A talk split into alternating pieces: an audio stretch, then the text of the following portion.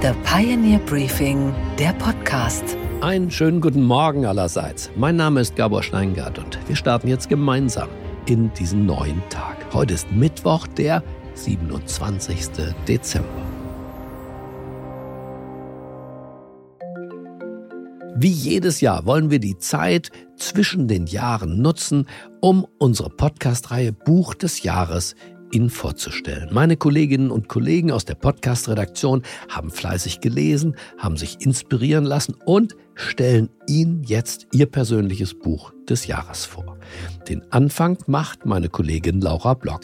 Weihnachten ist gerade vorbei. Es ist ein Fest der Besinnlichkeit, der Geschenke und auch der Völlerei. Gans, Kartoffelsalat, Rotkohl, Schokolade, das volle Programm Sie wissen, wovon hier die Rede ist. Das alles kann oder darf die Mutter von Ela nicht essen, denn sie ist zu dick. Das findet zumindest der Vater. Er entscheidet, seine Frau muss dringend abnehmen.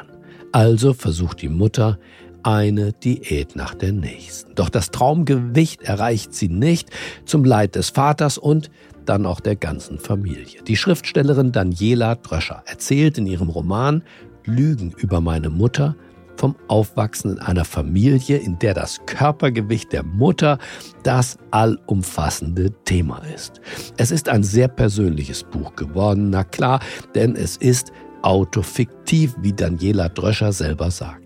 Welche Parallelen das Buch mit ihrer eigenen Biografie besitzt, das erzählt sie meiner Kollegin Laura Block. Dazwischen hören wir Auszüge aus dem Hörbuch, gelesen von Sandra Voss und im Argon Verlag ist das Ganze erschienen. Los geht's. Herzlich willkommen hier auf der Pioneer One. Schön, dass Sie da sind, Frau Dröscher. Ja, hallo, guten Tag. Wir Journalisten überlegen uns ja immer eine geniale erste Frage. Sie soll entweder lustig sein oder besonders klug. Aber als ich Ihren ersten Satz gelesen habe in Ihrem Buch, da dachte ich mir, der ist so on point. Den muss ich jetzt einfach mal vorlesen. Ich habe das Buch mit dabei. Ein Moment. Sie schreiben, meine Mutter passt in keinen Sarg, sie ist zu dick, sagt sie. Das sind jetzt zwei Sätze, aber haben Sie lange über diesen ersten Satz nachgedacht? Nein, habe ich nicht. Ähm, der Satz war auf einmal da. Also ich bin gar nicht so so eine Freundin davon, irgendwie die Inspiration und dieses Genie und Hafte am Schreiben hochzuhalten. Aber manchmal kommt es so von oben. Und auf einmal steht da ein Satz und der Satz möchte eine Geschichte erzählen. Und ja, damit ging's los. Ich als Leserin, ich lege besonderen Wert auf den ersten und auf den letzten Satz. Und bei mir ist das auch so, wenn der letzte Satz missglückt ist, dann kann für mich auch das ganze Buch schon mal nicht so gelungen sein. Wie ist das bei Ihnen? Legen Sie da auch viel Wert drauf oder richten Sie Ihren Fokus auf andere Dinge im Text? Nein, der erste Satz und der letzte, das sind ähm, kategorische Entscheidungen, die, die, die ich zu treffen habe. Und das Bild, das ich dafür, dafür gefunden habe, ist, ich mache die Tür auf und ich schließe die Tür. Und es ist ja eine, oder es ist die eine Hand, äh, die ich dem Leser reiche und es ist die andere, die ich, ähm, mit der ich mich verabschiede. Das mhm. sind schon wesentliche Sätze und wesentliche Gesten. Schreiben Sie Ihre Bücher von vorne bis hinten, also chronologisch, oder fangen Sie auch gerne mal in der Mitte an oder am Anfang und dann machen Sie irgendwo hinten weiter? Wie kann ich mir das vorstellen? Ich bin eine Puzzleschreiberin, also ich habe teilweise auch so Stückwerk, Zitate, einzelne Szenen, Bilder, die mir einfallen, Dialoge oder so. Aber der, der erste Satz ist tatsächlich immer der erste Satz und fast immer bleibt er stehen. Also er bleibt auf die ein oder andere Weise stehen. Zum Beispiel in diesem Fall hieß der erste Satz, meine Mutter passt in keinen Sarg, sie ist zu dick. Ohne, sagt sie. Weil ich erst dachte, uns die eine 15-Jährige, ein Teenie, erzählt uns mhm. diese Geschichte und hat selbst ein Problem mit dem Gewicht der Mutter. Mhm. Und dann war irgendwann klar, nein, nein, nein, sie selbst sagt das, die Mutter selbst muss das sagen, weil sie selbst das verinnerlicht hat, diese Idee. Die Erzählerin ist immer noch die Tochter, die ist aber nicht 15, sondern 6, als die Geschichte beginnt. Ela heißt die Tochter und die erzählt die Geschichte ihrer unglücklichen Eltern.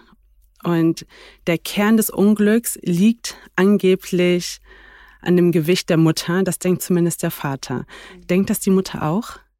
Ja, sie irgendwann fängt sie an, das zu denken, nicht konsequent, nicht durchgehend. Sie versucht eigentlich das ganze Buch hindurch, es dem Vater irgendwie recht zu machen, also seinen Erwartungen zu entsprechen. Und das ist vermutlich, vermutlich ein, ein großer Fehler. Sie selbst findet sich am Anfang gar nicht zu dick und fährt dann auch zur Kur, aber widerwillig und eigentlich mhm. ohne, ohne recht überzeugt äh, zu sein davon. Ja, aber natürlich, weil es ihr Tag für Tag für Tag äh, signalisiert und kommuniziert wird, fängt sie irgendwann auch daran, auch an daran zu glauben, dass dieses Urteil, dieses männliche Urteil wohl, wohl stimmen soll. Hm.